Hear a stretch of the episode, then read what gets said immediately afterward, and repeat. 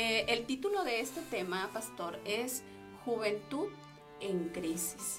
Y hemos visto en la actualidad que pues ahora la crisis que los jóvenes están viviendo, la, lo que están enfrentando es muy diferente hace 20 años. Los que vivieron, eh, que tienen ahorita 40 años y hace 20 años, por todo lo que lidiaron, no es lo mismo que ahora los jóvenes están eh, sufriendo. Por ejemplo, drogas, adicciones, el sexo ha cambiado, ahora ya no, ya no vemos las cosas como antes. Y ahora la juventud está también teniendo valores diferentes y educación también leyes diferentes. Eran la promesa del mundo. Eran como que eh, ellos van a cambiar el mundo, ellos van a hacer una revolución y el mundo va a ser totalmente diferente. Y se esperaba mucho y se quería mucho de las personas que nacieron en el 2000.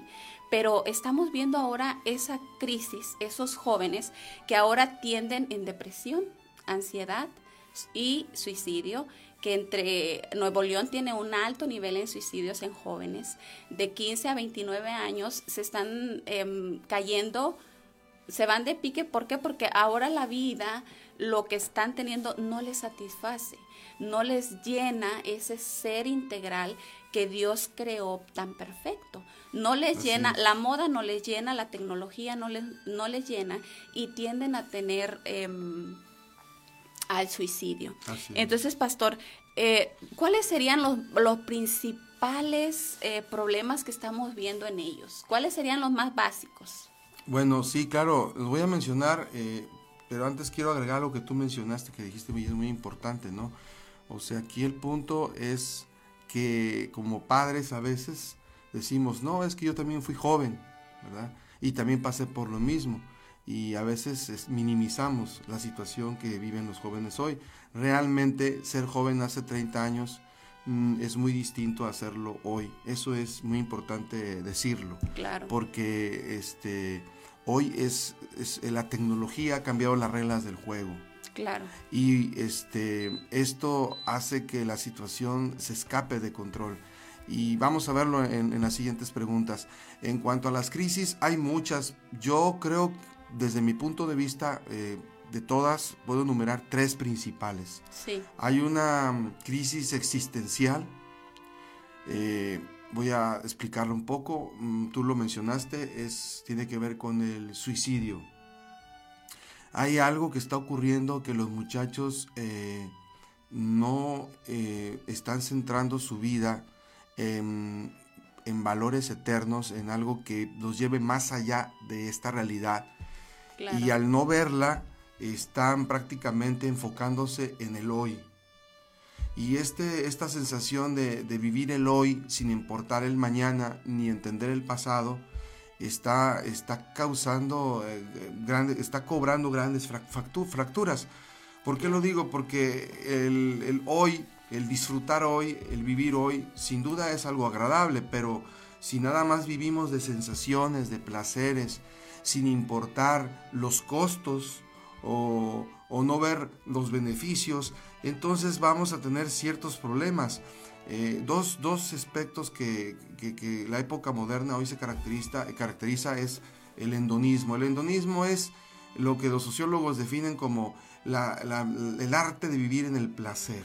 Eh, simplemente vivir el hoy, disfrutar sin importar las consecuencias.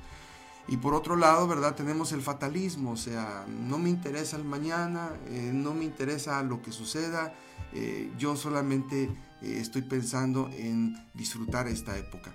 Y esas dos cosas están minando sobre todo a los millennials, porque alguien me dijo, este, yo bebo, yo tomo, yo me drogo, yo tengo sexo cuando quiera, al final cuentas, esta es la única vida que hay y de algo me voy a morir, pues quiero disfrutarla. Claro. Y ese es el punto, o sea, hay una crisis porque el joven no ve más allá y esto es una responsabilidad como padres que no les hemos dado una fe, no les hemos querido presentar la importancia de los valores religiosos, de los principios cristianos, que es lo que puede ayudar a que el joven no solamente vea el hoy, sino vea el mañana y, el, y, el, y que también analice el pasado. Eh, ese es un punto importante. Este, la sensación de que estamos hoy viviendo y disfrutando no nos ayuda a entender lo que ha sucedido en el pasado con las diversas civilizaciones que han fracasado porque han cambiado de prioridad en su vida y han cambiado sus valores y eso ha afectado a que muchas sociedades, las familias se desintegren y las grandes civilizaciones colapsen. O sea, hoy tenemos una amnesia histórica, no sabemos qué fue lo que pasó en el pasado y seguimos repitiendo los mismos errores.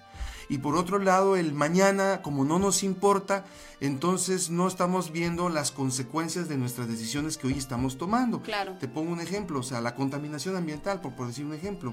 Hoy, pues no me importa, yo tomo, yo como, yo tiro la basura donde quiera, al cabo, hoy es el hoy pero nos estamos viendo que la suma de esos hoy está destruyendo nuestro planeta. Y lo mismo estamos hablando con la existencia humana, es decir, nosotros como los jóvenes principalmente, al no pensar en el mañana, están presentando, están presentando una, una estructura muy débil que no va a soportar a las nuevas familias que vienen. Eh, ¿Por qué? Porque no hay valores, no hay principios, no hay planeación del futuro, mm, simplemente es pura diversión. Y eso, a la larga, tendrá un costo. Y finalmente diría que en ese aspecto de la crisis existencial, eh, la gente y los jóvenes a veces confunden libertad con libertinaje. Y en este sentido, ellos dicen, yo hago con mi vida lo que yo quiera y se me pegue la gana. Pues sí, es cierto, hasta cierto punto cada quien es libre. El problema es que no somos libres en ese sentido. No somos libres porque todo lo que hagamos tiene una consecuencia que afecta al prójimo. Claro. Siempre.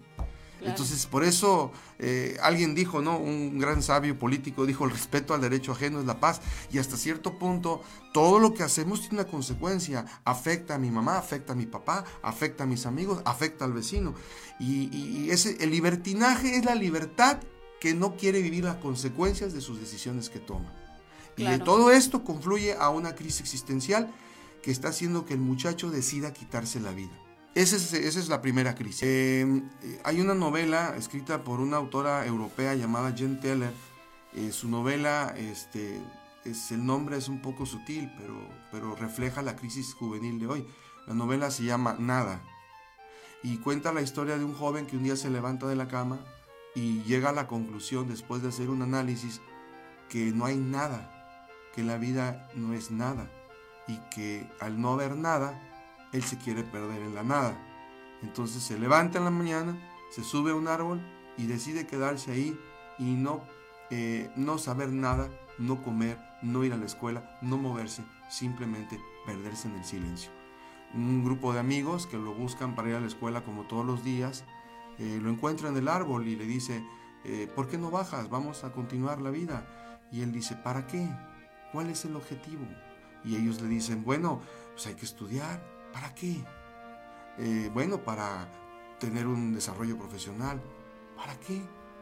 Bueno, es que al desarrollarte vas a poder vivir bien, tener una familia. ¿Y cuál es el fin de todo eso si al final vamos a morir? Eh, la, la, novela obviamente en 160 páginas te presenta que cada amigo de él trata de convencerlo de que si hay alguna razón terrenal pero él, los, él, él, él, tiene la habilidad de desbaratar todos los argumentos. Y al final confronta a estos amigos y les hace ver una realidad, que en este mundo, debajo del sol, no hay nada. Entonces, al no haber nada, los amigos reaccionan de una manera que no quieren aceptar esa realidad de que no hay nada. Él llega a decir, la vida es un teatro donde hay que fingir y colocarse la mejor máscara para finalmente ser algo que nunca serás, porque serás nada. Y en ese punto, los amigos deciden matarlo. Ahora, esta novela es una alegoría, porque este muchacho que se llama Pierre representa la conciencia del individuo, en este caso de la juventud, que al, vivir una vida terrenal y los padres han enfocado, eh, eh, han enfocado, han educado a sus hijos a esta esfera material, en donde la religión no vale nada, en donde la, realidad metafísica no existe, el más allá, simplemente hoy y esta realidad, pues el joven, como tú mencionaste, se cansa de todos los placeres, llega un momento en que se fastidia y al final dice, ¿cuál es el fin de mi existencia? Y finalmente, en muchos casos, al llegar a la conclusión que este joven, al decir no hay nada, entonces tampoco no tiene valor mi vida y por lo tanto me la quito porque a nadie le importa. Y finalmente, esa es la realidad. Esa es la crisis existencial del hombre hoy en día. Y yo creo que nos invita a reflexionar sobre eso. Esa es la primera crisis. No sé si quisieras que hablara de las otras dos muchas personas que nos están escuchando se pueden identificar o pueden ver algo de lo que usted está diciendo en su hijo, en algún sobrino, en algún primo. Y pues claro, es para bendición y beneficio de todos, pastor. Claro, la, la segunda desorientación o crisis que yo veo en la juventud, aparte de la existencial, es la sexual. Sí. Este, hay mucha desinformación, hay mucha desorientación. Recordemos que los, los adolescentes, especialmente la adolescencia, la adolescencia media, que es de los 15 a los 18 años, es un cambio biológico impresionante, ¿no? Eh, cambios hormonales, todo, todo, todo va transformando la cosmovisión del joven y hay muchos cambios a los cuales él no está preparado y un despertar sexual muy fuerte. Ahora, vivimos en una sociedad 100% erotizada. Sí. Tú recordarás que hace 40 años, y esa es otra de las diferencias, si alguien quería ver pornografía, este, lo que hacía era un cinito a la medianoche, escondidas, y normalmente lo hacían, ¿verdad? Ciertas personas a las que catalogábamos como personas mentalmente enfermas. Eh, yo recuerdo, yo no era adventista y me acuerdo que cuando yo, yo, iba al cine, pero mi papá me contaba, decía, oye, es que pasan películas prohibidas, pero por las 2 de la mañana, y la gente iba a las 2, a las 3 de la mañana a verlas. Claro. Ahora las cosas han cambiado, la, la, la pornografía, el erotismo está eh, está toda, en todos momentos hasta en un celular, ¿no? En un celular. Sí, sí, Entonces, un niño de 8 años que tiene un celular en sus manos, inmediatamente con un clic puede entrar a un mundo que no conoce, está desinformado, y se nos empieza a vender la idea de un sexo mecanizado, instrumental, en el que la persona se olvida y es el placer lo que predomina. El, el individuo se, se vuelve un objeto para alcanzar un fin. Y toda esta desinformación, aparte de las grandes, este, los medios masivos como la televisión y las películas, que de paso déjame decirte que, las películas, eh, eh, no las quiero satanizar, pero son excelentes medios educativos. Tú quieres enseñarle a un joven un valor, una historia, este, cuéntale una novela, cuéntale una historia, ahora sí que voy a repetir la palabra, cuéntale una historia y va a aprender. Eh, cualquier materia que tú uses, si tú le cuentas una historia, el niño, el joven va a aprender. Y Hollywood lo sabe. Y por eso Hollywood ha, invertido millones de dólares para vender ciertos valores, ciertos principios a través de historias. Así que tú no estás viendo el Titanic, tú no estás viendo eh, Jurassic Park, tú no estás viendo solamente alguna película que me quieras dar. Tú estás viendo una historia en la que se está vendiendo una idea y un valor. Claro. Y si no hay una capacidad crítica y analítica al verla, entonces tú vas a absorber esos valores poco a poco, porque hay un bombardeo ideológico, ¿no? Entonces, entonces al tener un bombardeo ideológico, hay, hay muchas ideas de la sexualidad equivocadas, ¿sí? A veces los jóvenes, y, lo tengo que decir con toda sinceridad, a veces los jóvenes creen que la vida de, pareja es solamente puro sexo y sexo y sexo. ¿Por qué? Porque la película lo presenta. Entonces, ante esa desinformación, ante el fake news, ante los medios masivos y los redes, eh, los, este, las redes sociales, el niño está expuesto y el joven, el joven, el joven está expuesto a, una cantidad de, de información y de imágenes que al final ellos mismos desarrollan su propio concepto de sexualidad y toman decisiones que a la postre son muy difíciles. Perdiendo su dignidad. Dignidad, perdiendo sus valores, sí. Y, y, aprovechan de la inocencia, ¿no, pastor? Eh, las películas, lo que usted decía ahora, la música. Yo recuerdo cuál era la música del momento y la canción, y yo la escucho ahora y no tiene nada de de um, la música que ahora, el reggaetón, los bailes, todo eso pareciera que es totalmente diferente a la, a la adolescencia que yo viví. Exactamente, y pero aquí hay que, hay que ver este asunto todavía desde una perspectiva más maquiavélica, o sea, crear un video musical como el que tú mencionas, un reggaetón o cualquier tipo de música pegajosa, eh, detrás de ese escenario eh, donde el joven disfruta la música, está toda una maquinaria eh, capitalista que quiere vender una ideología. Claro. Y esa ideología eh, la va a vender a través de un video musical en el que puede promover, ¿qué puede promover? Puede promover un producto, una moda, eh, una, una manera de pensar, una manera de vivir.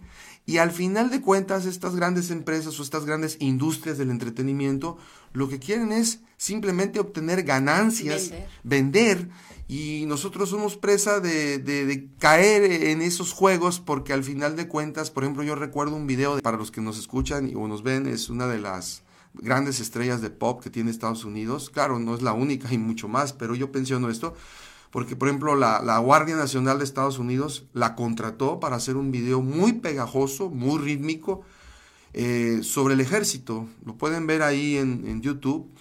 Y, bueno, tú ves ese video y dices, wow, qué padre está, pero detrás de, ese video, eh, eh, la Guardia Nacional de Estados Unidos, del ejército, impuso millones de dólares porque quería, a través del canto de Katy y a través del video, reclutar jóvenes para la guerra. Claro. Y obviamente tuvo mucho éxito y mucha juventud cuando vio ese video de Estados Unidos fue e ingresó a las filas del ejército para ir y combatir. Ya ves que en este país siempre hay guerras. Entonces ve cómo hay detrás de todo siempre algo, ¿no? Y, todo esto tiene que, y cuando yo lo aplico a la sexualidad, pues igual, ¿verdad? ¿Y qué estamos viendo? Estamos viendo un montón de consecuencias eh, y lo más triste, eh, niñas que no están preparadas para ser madres. A los 15 años, ¿no, pastor? O antes ya, ya están teniendo su primer bebé y pues claro, eh, sin, sin esposo. Fíjate cómo piensan, ¿no? Yo, por ejemplo, recuerdo haber platicado con alguien que me fui a cortar el pelo. Ella no es cristiana, simplemente ella dice que es libre pensadora, pero cuando me contó lo que te voy a contar, yo me puse a pensar cómo piensan muchos papás, ¿no?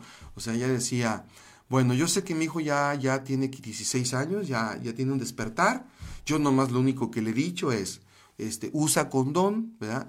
Cuídate, hazlo con la persona correcta, yo sé que lo vas a hacer, pero por favor nada más usa eh, todos estos preservativos para cuidarte. O sea, el punto es, no hay un límite para decir, eh, hay, ah, espérate hijo, o sea, busca la persona ideal con la que te vas a casar, o sea, no, o sea, ya da por sentada que su hijo va a tener 10, 15 aventuras sexuales, nada más lo único que le preocupa es que se cuide. Pero cuidarse, eh, usando un preservativo, un condón, eh, no es garantía de nada, aparte de que la persona al tener tantas aventuras sexuales se despersonaliza y, vive una realidad matrimonial muy distinta a la que podría ser si, si esperara a la persona ideal. ¿no?